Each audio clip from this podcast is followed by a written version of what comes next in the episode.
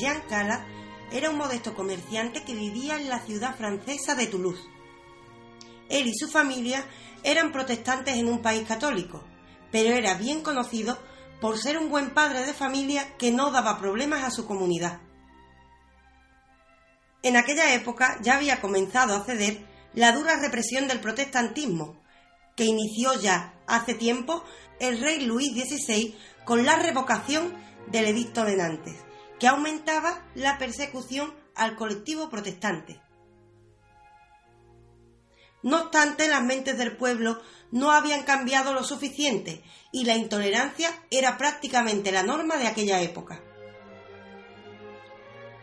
El pobre Calas, entre el 13 y el 14 de octubre de 1761, tuvo que enfrentarse a un giro en su destino. Encontró a su hijo primogénito, Marc-Antoine, muerto en su casa. Al principio, la familia dijo que fue asesinado por un ladrón, pero después tuvo que cambiar su declaración para decir que realmente se le habían encontrado ahorcado. Esto provocó directamente la sospecha sobre la familia.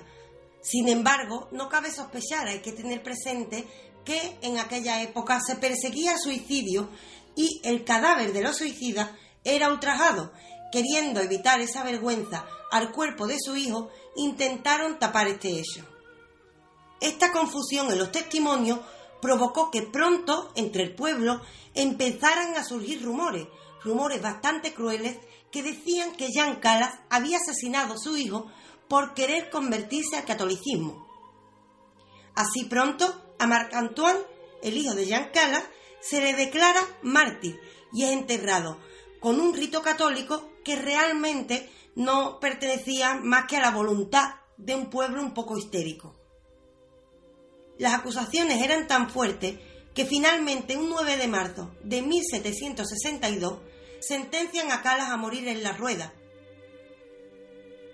Murió un 10 de marzo clamando su inocencia. El odio le quitaba la vida. Posteriormente se estranguló su cadáver y se quemó en una hoguera. Su hijo Pierre fue condenado al destierro. Sus dos hijas también serán llevadas a un convento y caerá la vergüenza sobre la familia. El hijo desterrado, aún así, seguirá luchando por devolver el buen nombre de su padre, algo que conseguirá al pedir ayuda a un filósofo que ha llegado hasta nuestros días.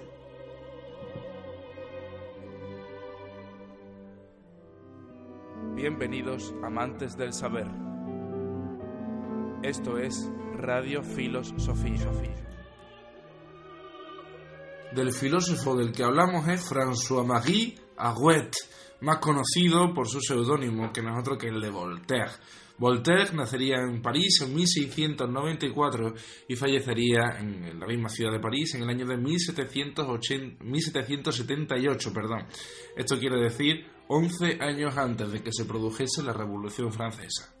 Por tanto, vamos a hablar de un ilustrado, pero eh, no vamos a hablar de una persona que participase en la Revolución Francesa que se manchase las manos de sangre, sino que tan solo sus teorías, aquellos pensamientos de Voltaire serían utilizados por la Revolución Francesa. Y por estudiar un poco su vida, sabemos, como también ha comentado Raquel en este relato, que él era de tradición protestante, porque su familia era protestante, e igualmente también sabemos que su familia era bien avenida, que desde luego nunca tuvo ningún problema económico. También de su naturaleza, de su biología, podemos decir que Voltaire era una persona enfermiza eh, y en muchas ocasiones iba a estar eh, cayendo con distintos males. Eso sí, desde muy joven empieza a estudiar las letras, él empezaría a estudiar derecho, pero también se iba a dar cuenta, como le haría saber a su padre, de que lo suyo en realidad eran exclusivamente las letras, quería ser un hombre de letras y por tanto no tenía cabida dentro del mundo del derecho, carrera que por cierto no acabaría. También siendo ya muy joven, incluso antes de cumplir los 20 años a la edad de 19, ya fue nombrado como secretario de la Embajada Francesa en La Haya. También a lo largo de su vida sabemos que escribirá infinitud de obras teatrales y sobre todo también sátira, sátiras que le van a valer el, el rechazo directo por parte de la corona francesa. Y estas sátiras también le provocarán problemas con la nobleza de la Francia del siglo XVIII.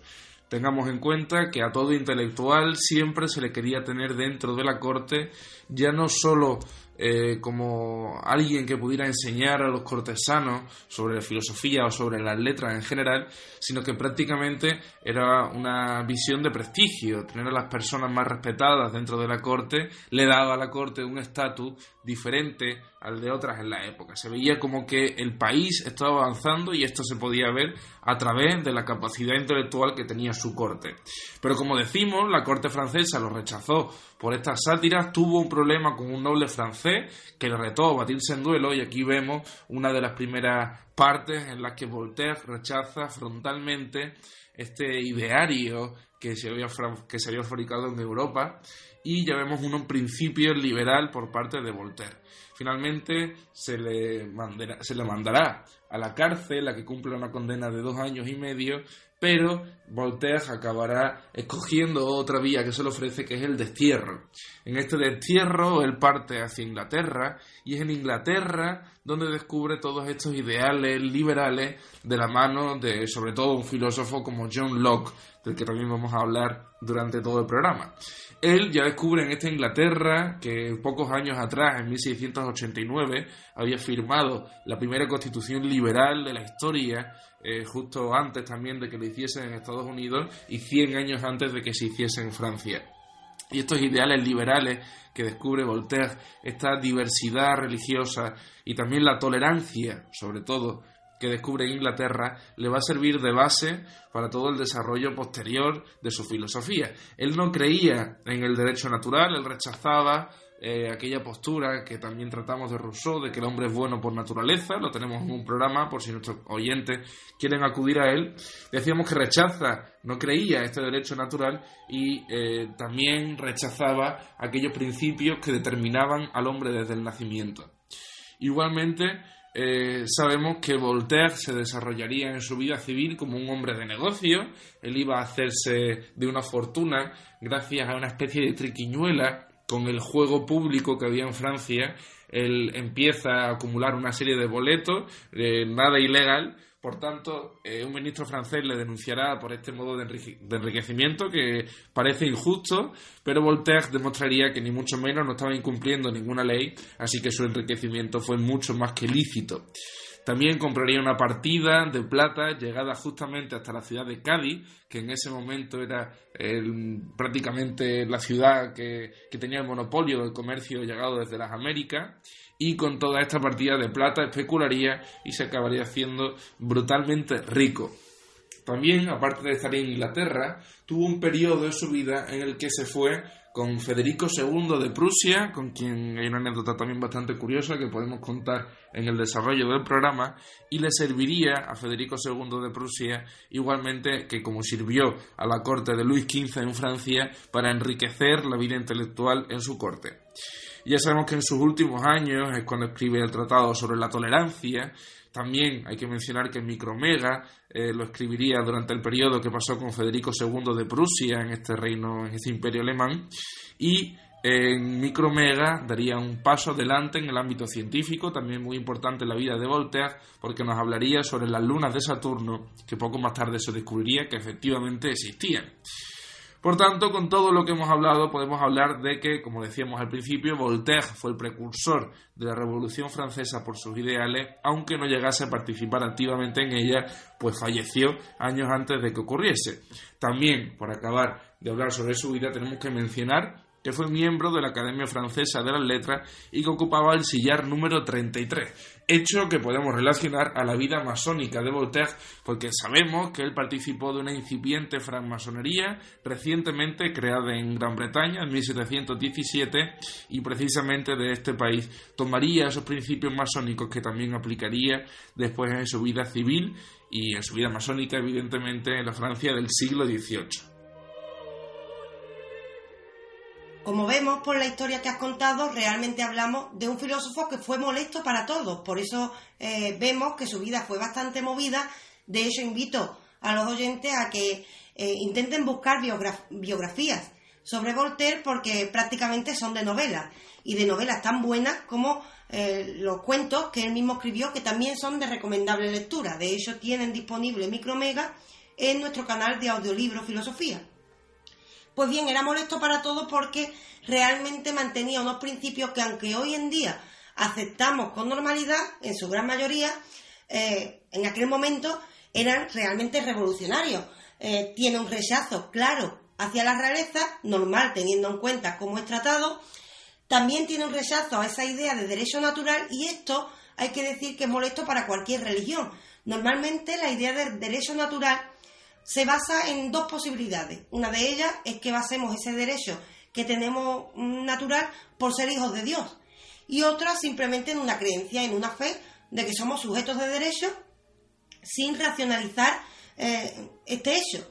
Con lo cual, él no es un hombre de fe. Cierto es que eh, el que lea Voltaire con atención y sobre todo toda la obra, aunque normalmente se le llama no cabe decirle ateo, sino más bien un deísta. Él cree en un Dios parecido al que veremos que aparecerá en filósofos como Spinoza. Pero sí que es eh, lejano, aunque pertenece al mundo protestante y, bueno, se ve eh, involucrado en él, él es lejano a un dogmatismo religioso. Él se enfrenta con todo ello. Y al mismo tiempo encontramos un hombre con un sentido del humor bastante peculiar, bastante molesto, que le lleva a enfrentarse a prácticamente todos los ámbitos sociales de su tiempo. Además, un hombre muy bien considerado por ellos como el que tú has nombrado de la luna de Saturno. Algo que realmente él no descubre porque era ya algo que se conocía o se que pensaba ya en el ámbito científico, incluso desde que apareció Copérnico, pero que él sacó a la luz y pocos años después efectivamente se descubrió. Es decir, tenemos un intelectual muy bien considerado, pero que molesta a todo el mundo al ámbito religioso, al ámbito político, al ámbito económico, como veremos durante el programa. Es decir, Voltaire, esto unido a la sátira, eh, va dando vueltas por el mundo y además llega a tener condenas, llega a estar dos veces en la Bastilla. Efectivamente, era muy molesto y las dos veces que estuvo en la Bastilla las hemos comentado sumeramente por encima. Una de ellas fue con esta discusión con un noble francés que le llevó a pasar un tiempo en la Bastilla antes de que efectivamente pudiese irse, eh, como decimos, a Inglaterra como exiliado, o más que como exiliado, como expulsado de la tierra. Y la segunda vez que estuvo en la Bastilla fue con una discusión directa con la monarquía, eh, justamente después de escribir una de estas sátiras que tanto le gustaban a Voltaire. Podríamos decir que Voltaire en realidad era una persona que buscó la libertad de sí mismo, intentó ser libre todo el tiempo y basó esa libertad suya en un utilitarismo sobre el que también vamos a hablar a lo largo del programa. Él buscó en esa utilidad que él pensaba que le podía dar a la humanidad un concepto de libertad que desde luego se abría un nuevo horizonte no ya solo en la Francia del 18, sino en la Europa, en Occidente, en esa nueva cultura liberal que estaba asomando. Y además todo lo que se dice del ámbito económico tiene que ver con lo mismo. Él eh, buscó hacerse rico eh, engañando de una manera al Estado que podría parecer ilícita y desde luego no lo era, como demostraría más tarde, e igualmente se enriqueció gracias a la especulación, es decir, utilizó un sistema con el que, no, con, con el que él no estaba de acuerdo para enriquecerse y de esa manera poder dedicarse a lo que verdaderamente le gustaba, que era la filosofía, la literatura y sobre todo la escritura. Y esto unido a un peculiar sentido del humor, eh, yo recomendaría no solo que acudan a la biografía, como he dicho, sino que incluso hay libros dedicados a describir un poco este personaje respecto a lo que has dicho de la Bastilla. De hecho, nos quedan dos anécdotas que voy a pasar a contar para que se hagan una imagen de cómo es realmente este filósofo. No hablamos de un ilustrado eh, quieto, parado, eh, que racionalice sus ideas y ya está, como normalmente se interpreta la figura de Descartes. Normalmente imaginamos al, intelectual como una persona seria y una persona que viene a enseñarnos y poco más. Este hombre realmente es un autor, un filósofo que está dentro del mundo. Es muy consciente de lo que está pasando a su alrededor. Y además tiene una actitud que no es la que normalmente le adjudicamos a un intelectual, pero porque estos son tópicos realmente. Eh, hablamos de un personaje muy divertido. De hecho, eh, si nos vamos a las anécdotas que nos han quedado, como he dicho, sobre cuando estuvo en la Bastilla, podemos reírnos bastante con él. En una de las ocasiones en las que Voltaire estuvo en la Bastilla, el motivo fue simplemente haber escrito un panfleto en contra del libertinaje de una de las hijas del regente, el duque de Orleans. Al cabo de un año eh, aproximadamente, este duque se apiadó un poco, eh, porque claro, también era incómodo tener a un intelectual de este peso dentro de la cárcel, con lo cual finalmente lo libera e incluso le manda pagar una indemnización porque reflexionando considera que la condena ha sido desproporcionada.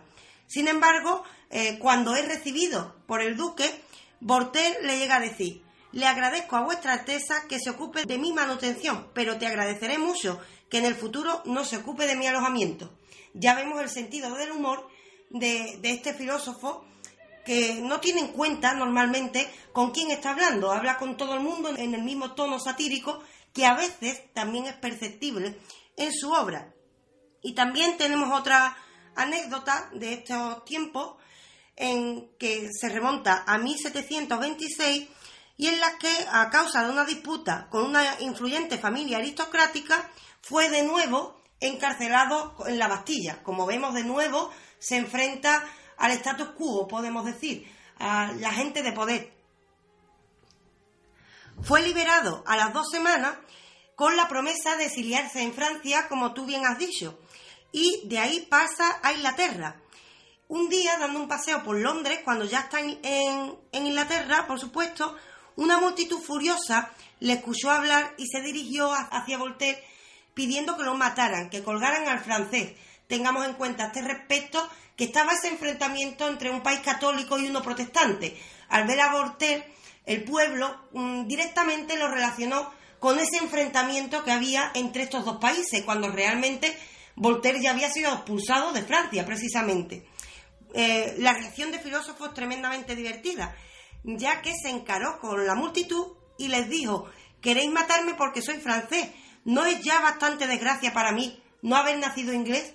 Solo con esta frase se ganó directamente al pueblo inglés, pero realmente también nace de un descaro y una ironía que nos demuestran no solo una enorme inteligencia, sino también un hombre que está dentro del mundo, que es capaz de enfrentarse con todo lo establecido y por tanto la ética que vamos a ver sobre él que ya has esbozado un poco, mm, va a estar acorde a esta personalidad. No vamos a encontrar unos principios éticos rígidos que no sean aplicables a un mundo práctico. Todo lo contrario. Él busca una ética de un carácter no universalizable que se quede en el mundo de las ideas, sino un carácter que la haga aplicable a nuestro día a día. Justamente por acabar de remarcar estos puntos que nos hace referencia Raquel sobre Voltaire, a él lo que me ha hecho acabar precisamente es ese status quo establecido, esa barrera infranqueable que existía entre la nobleza y el pueblo. El pueblo siempre iba a ser pueblo y el noble siempre iba a ser noble, cualesquiera que fuesen las circunstancias. Él, uno de los motivos por los que amaba Inglaterra es precisamente por lo que hemos comentado. Inglaterra ya estaba evolucionando en el liberalismo. De hecho, eh, posteriormente, cuando Karl Marx habla de revoluciones proletarias, desde luego lo que menos se podría haber imaginado es que se iba a iniciar en Rusia. Él siempre, siempre habló de que en Inglaterra es donde se iniciaría la revolución proletaria y esa Inglaterra revolucionaria es la que le tocó vivir a Voltaire. De ahí que tomase muchas ideas de esta Inglaterra del 18 y más aún de uno de sus filósofos principales que ya hemos mencionado, y es John Locke.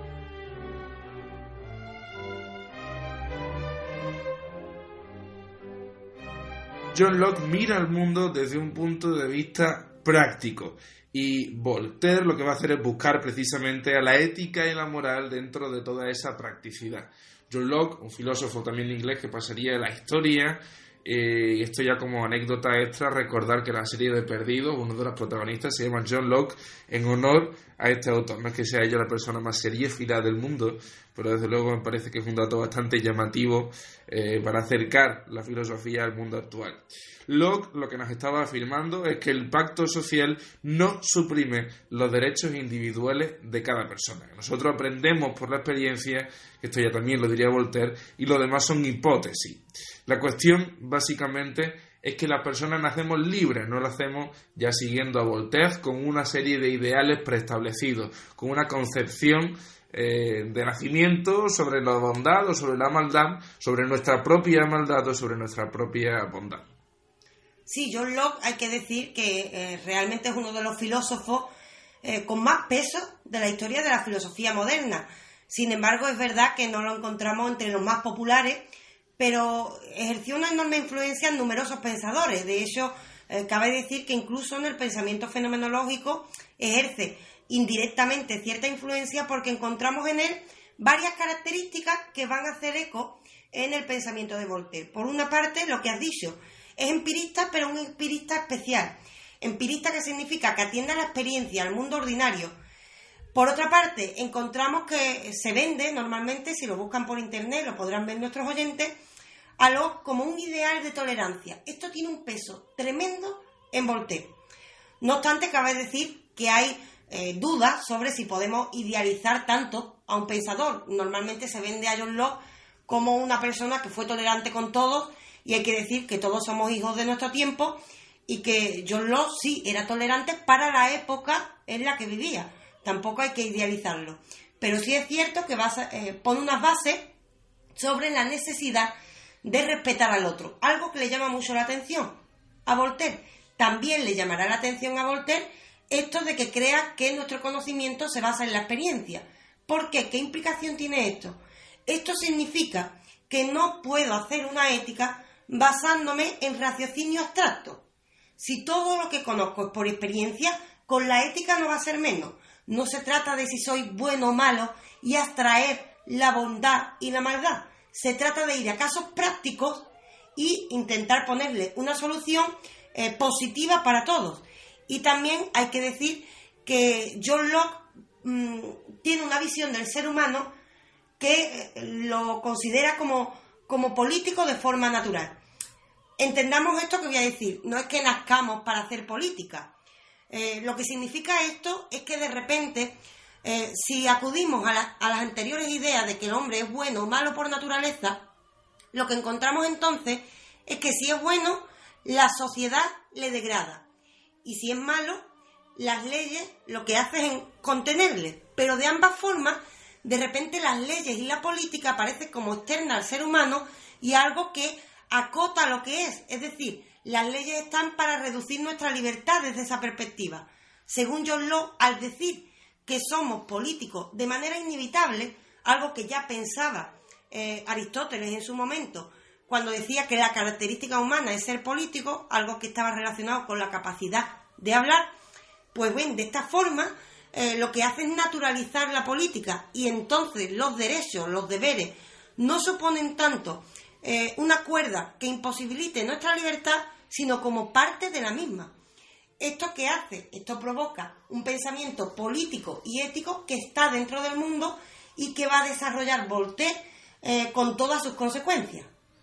Desde luego, este es uno de los puntos más destacables de la filosofía de Voltaire, que es aquel principio de que el hombre es dueño de su propio destino. Nosotros cuando nacemos eh, vamos creando precisamente esa serie de derechos y de libertades que expresamos a través de lo que nosotros conocemos a día de hoy como la política, que son las leyes fundamentalmente, eh, aquellas que limitan el comportamiento humano. Pero la política ya nace dentro de nosotros como algo natural y este es el primer punto en el que debemos detenernos en la filosofía de Voltaire. Más allá de ello, estamos hablando también de una filosofía, de una ética utilitarista, y el objetivo va a ser establecer una vida bella desarrollando el arte, la política y la ciencia. Y aquí también encontramos otro punto de suma importancia en cuanto al pensamiento de Voltaire. Estamos hablando de desarrollar, y creo que el término eh, bastante estético, por no utilizar la misma palabra y ser redundante, eh, una de las cosas fundamentales es precisamente la vida bella. Eh, estamos encontrando, como decíamos también al principio, una vía, un camino hacia la justicia y dentro de la justicia también podemos encontrar evidentemente la felicidad. Y la felicidad, según hemos podido ver en algunas anécdotas que ya hemos narrado sobre Voltaire, no se encontraba exclusivamente en su libertad, sino que también la estaba buscando a través del resto de la humanidad, de lo que el resto de personas podían considerar como libertad y por tanto también como vía hacia la felicidad. Sí, pero hay que apuntar, yo apuntaría dos cosas importantes de lo que efectivamente has dicho. Lo primero, el ideal de vida que tiene, es decir, esto de relacionar eh, la vida buena, digamos, con la ciencia el arte y la política, es algo que resume perfectamente lo que es el pensamiento de un ilustrado. Eh, sabemos que la ilustración posteriormente se llevó duras críticas por, entre comillas, entiéndase, el exceso de la racionalidad, porque en el fondo lo que está pidiendo es una vida racional. Pero cabe decir que eh, también es una tremenda lección porque la racionalidad es algo que eh, puede ayudarnos mucho a desenvolvernos y a mi juicio no debemos perder esa parte del pensamiento ilustrado, no abusando y creyendo que la razón es la única vía. De hecho, tenemos a un pensador ilustrado que, aunque está diciendo que llevemos una vía racional, cree en una posición empirista, como hemos dicho antes. Es decir, no se está alejando del mundo. Y por otra parte, hay que decir sobre la ética utilitarista a la que te has referido. ¿Qué significa que es una ética utilitarista? Seguramente la ética utilitarista en la actualidad a la gran mayoría no le guste, al menos si es amante de los derechos del ser humano. Pero hay que meterse en el contexto, en la época. En la época, decir una ética utilitarista, algo que coge, por cierto, de Locke, algo que también está inspirado en Locke, significa que todos, más o menos, eh, bueno, más o menos no, todos tenemos capacidad de razonar. Para empezar, sabiendo que tenemos capacidad de razonar, todos podemos distinguir qué es lo útil y qué es lo inútil. Y pudiendo distinguir qué es lo útil y qué es lo inútil para el conjunto de la sociedad, no para mí, sino para todos, entonces a partir de ahí puedo crear una ética. ¿Qué está diciendo entonces? Que no va a crear una ética a partir de supuestos abstractos, sino va a preguntar, cada vez que hagamos una opción, pregúntate, ¿qué utilidad tiene eso para el conjunto de la sociedad? A esto nos referimos con utilitarismo. En la actualidad, el utilitarismo ha llegado a otros extremos, hay que decir que incluso a extremos, eh, a mi juicio, bastante detestables en cuanto a que no se puede tratar a una persona eh, a juicio de eh, la utilidad que tiene para la sociedad, ya que las personas simplemente tienen derechos porque son seres humanos, al menos yo me decanto por esa, por esa vía, pero hay que entender que el utilitarismo de ellos no está referido tanto a la economía, como pasa en la actualidad, sino a útil para el conjunto. Además, más que traer muchas veces la filosofía de Voltaire hacia la, hacia la época, nosotros tenemos la ventaja de poder acercarnos a su época y poder nosotros contextualizar con su época. Esta utilidad, desde luego, no tendría nada que ver con ningún tipo de utilidad de las que hablamos hoy en día, sino que hablamos de una utilidad eh, que lo que nos dé sea precisamente esos caminos de los que estábamos hablando antes, aunque evidentemente eh, tampoco podamos meternos dentro de la mente de Voltaire, lo que estamos haciendo es interpretarlo con las herramientas que históricamente nos han podido llegar. Entonces lo que encontramos en esta ética, en esta búsqueda de la utilidad, es un tipo de ética diferente también a la que teníamos antes. Recordemos la ética deóntica esta de Kant, que se basaba exclusivamente en el deber del ser humano, o recordemos otras éticas, como por ejemplo la aristotélica, que se basaba exclusivamente en la felicidad. Siempre también a través de los años de enseñanza y de aprendizaje, vemos como muchas veces la una se va solapando con la otra, conteniendo, rechazando, pero siempre intentando mejorar aquellos principios éticos que, como decimos, nos han sido legados. La cuestión en la filosofía de Voltaire es que todos podemos llegar a acuerdos. Estos acuerdos son la utilidad de nuestra ética y esta utilidad ética en acuerdos se plasma en un desarrollo mejor de la sociedad. Cuanto eh, más desarrollemos la ética de Voltaire, más vamos a ser capaces de avanzar como sociedad. Eh, desde luego, en el, en el comercio, en los beneficios, eh, lo que vamos a encontrar en estos beneficios, mejor dicho, del comercio en la ética de Voltaire, es un avance político y sobre todo ético hacia el liberalismo del siglo XVIII. Un liberalismo, por cierto, que tampoco debemos confundir con el liberalismo del siglo XXI. Ahora mismo lo que tenemos es una degeneración conservadora de un liberalismo que precisamente era progresista. No debemos mezclar ambos ideales. Al igual que ocurre con, como he dicho, con el utilitarismo. Eh, hay que preguntarse qué es lo útil. Evidentemente, la sociedad actual, por desgracia, eh, se relaciona con la economía, pero en aquel momento no, y además yo me atrevería a decir, lo mismo no le gusta a nadie, pero yo creo que el ser humano eh, es bastante inútil. Otra cosa es que inventemos eh, a qué queremos dedicarnos, pero realmente somos inútiles. Si no estuviéramos aquí, tampoco ocurriría nada, la naturaleza no se iba a quejar. Lo mismo al contrario, lo mismo lo celebraba. Por lo tanto, la utilidad no puede guiar nuestras vidas en un sentido abstracto. Aunque sí cabe recuperar una cosa de Voltaire, y es que él cuando habla de útil habla del conjunto de la sociedad. Esto es lo que posibilita que lleguemos a acuerdos que se traducen en la política, que se traducen en leyes. A esto se refiere él. También en los tiempos tan convulsos en los que estamos, seguramente hay algún oyente que dice, ya, pero ¿cómo llegamos a esos acuerdos? Si yo soy eh, de un color y este es de otro. Bien, pues Voltaire, si mediara entre esa conversación, diría, eh, ¿qué queréis para el conjunto? ¿Qué es lo que queréis? Eh, vosotros sabéis, él tiene confianza en que la mayoría quiere vivir en paz. La mayoría quiere vivir en paz. Entonces, persiguiendo un objetivo en común, aunque haya ideas diferentes, si nos guiamos por la razón y, ojo, no por el dogmatismo, que esto es lo que caracteriza principalmente a Voltaire, y esto es lo que le hace bastante revolucionario, pues bien, si nos guiamos por la racionalidad, él tiene confianza en que un diálogo puede dar lugar a acuerdos pero para ello cree que debemos partir de la base de no partir de unas posiciones rígidas y dogmáticas. Por ello, como hemos dicho anteriormente, él mm, va a quedarse al margen de las discusiones religiosas eh, siempre y cuando éstas no tengan un eco en la sociedad. Es decir, él, por ejemplo, lucha contra la intolerancia religiosa, pero las peleas entre si tu Dios es verdadero o es el mío, para Voltaire eh, es algo absurdo, ya que cree que pertenece a un ámbito privado que no tiene nada que aportar al conjunto. Hablábamos antes de algunas biografías a las que podríamos hacer referencia sobre grandes pensadores y pensadoras, y esta es la clave, que han hecho referencia a la figura de Voltaire. Y aquí querríamos matizar una frase que siempre se asocia, que siempre se cita de boca de Voltaire, que es que no estoy de acuerdo con aquello que dices, pero defenderé hasta la muerte tu derecho a expresarlo.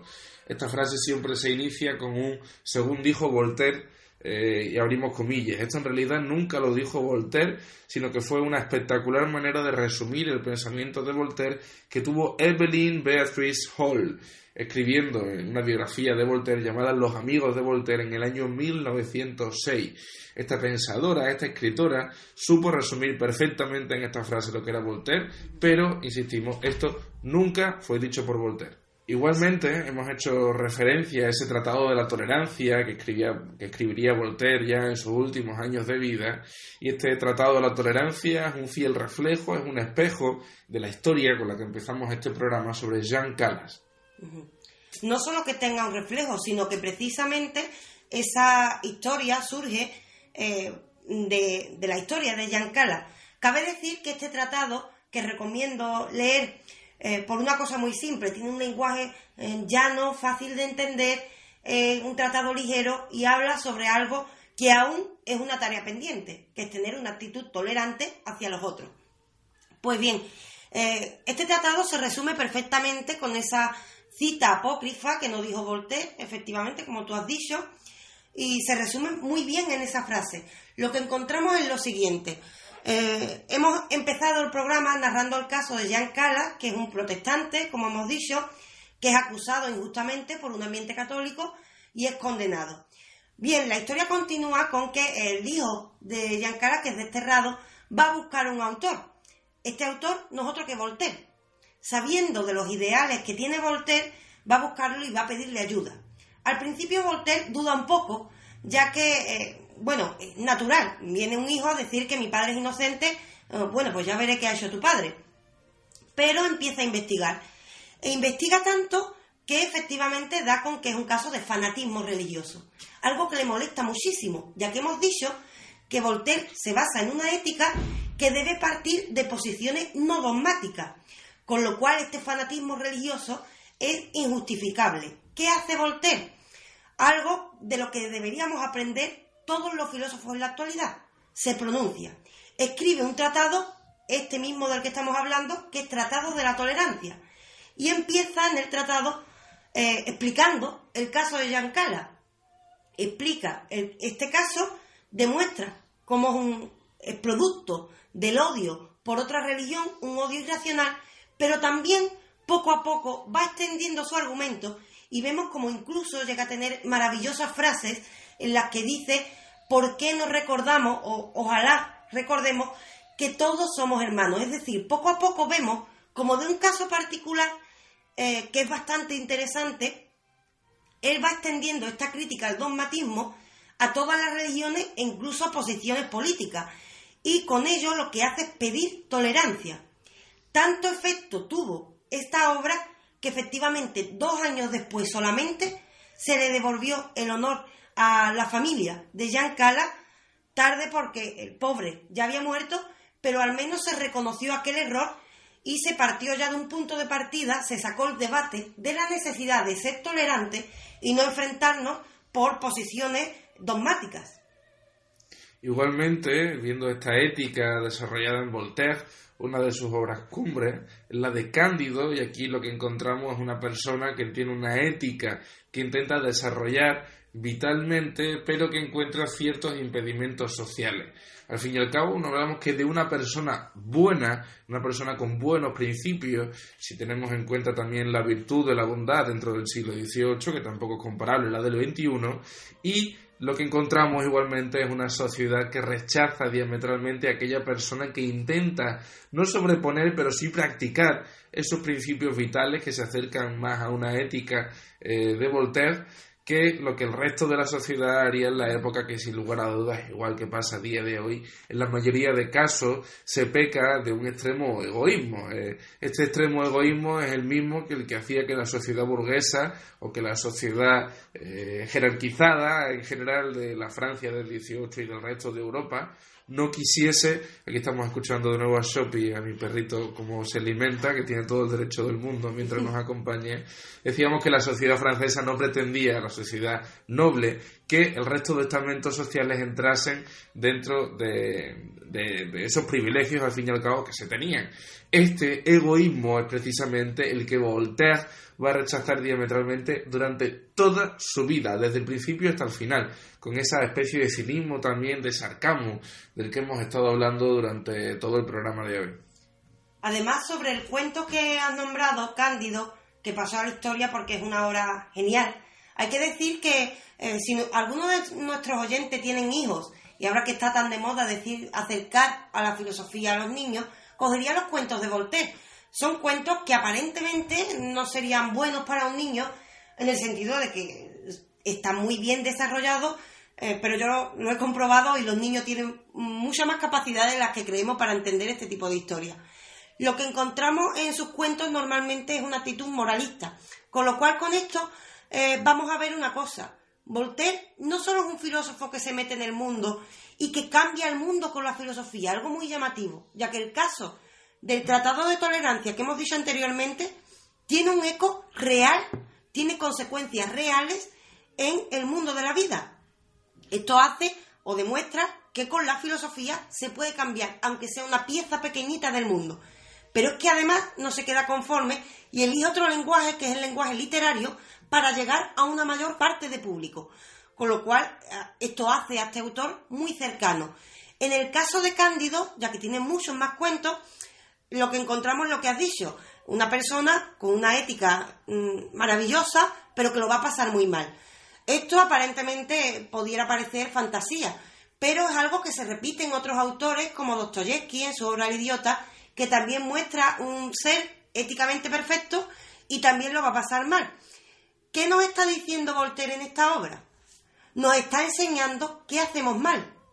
En realidad, no es tanto desesperanzarnos, es decir, no es tanto decir, hay que ver si soy así de bueno, lo voy a pasar muy mal, sino que nos avergoncemos de ser los que señalamos a ese pobre Cándido. Es decir, lo que busca Voltaire es que nos demos cuenta de que a veces todos somos como los personajes que no ayudan a que Cándido, siendo éticamente perfecto, eh, sea feliz.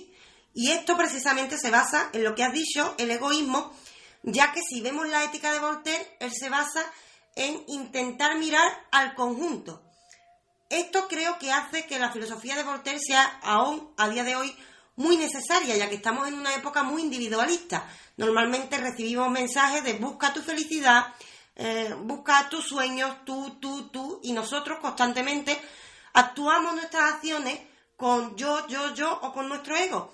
¿Qué ocurre? Que cuando escuchamos, por ejemplo, eh, a Epicuro y escuchamos que Epicuro dice que debemos ser felices, eh, Epicuro lleva razón y Aristóteles también. Pero hay que escuchar también a Voltaire y decir, ojo, también convivimos. Hay que ser felices, pero en otra edad. No podemos ser felices si no lo son los otros. Con lo cual, esta amplitud del yo, esto lo que hace es que disuelve un yo y lo hace algo mucho más grande. Al final, somos un todo. Igualmente, para acabar, os recordamos una anécdota que también tratamos en un programa extra para mecenas, y es que Voltaire estaba paseando, esto nos sirve para identificar todavía más la personalidad de nuestro autor, como decíamos, paseaba con un amigo por la calle y de repente se cruzaron con una procesión que estaba precedida por un Cristo crucificado, con un Cristo ya yacente en la cruz. Por este motivo, Voltaire se quitaría el sombrero como era lo habitual, como era lo procedente. Se le pregunta, le pregunta a su acompañante, su amigo, sorprendido por este gesto, que por qué se lo quita porque él pensaba que no era un, crédulo en materia religiosa. Y dice Voltaire, efectivamente, no soy crédulo en materia religiosa, aunque Cristo y yo nos saludamos, no nos hablamos. Esto nos está enseñando precisamente lo que nos muestra Voltaire sobre todos los principios éticos, también moralistas, que hemos tratado tanto en la anécdota con Jean Calas, que le llevaría a escribir ese tratado sobre la tolerancia, igualmente en el cuento del que también os hemos hablado, en este cuento de Cándido. Así pues, con esta anécdota nos despedimos de vosotros, ahí de vosotras, acabando con este programa de Radio Filosofía una semana más estando eternamente agradecidos por vuestra predisposición a aprender con nosotros y por regalarnos también todos vosotros parte de vuestro conocimiento. Por nuestra parte un placer, esto ha sido Radio Filosofía.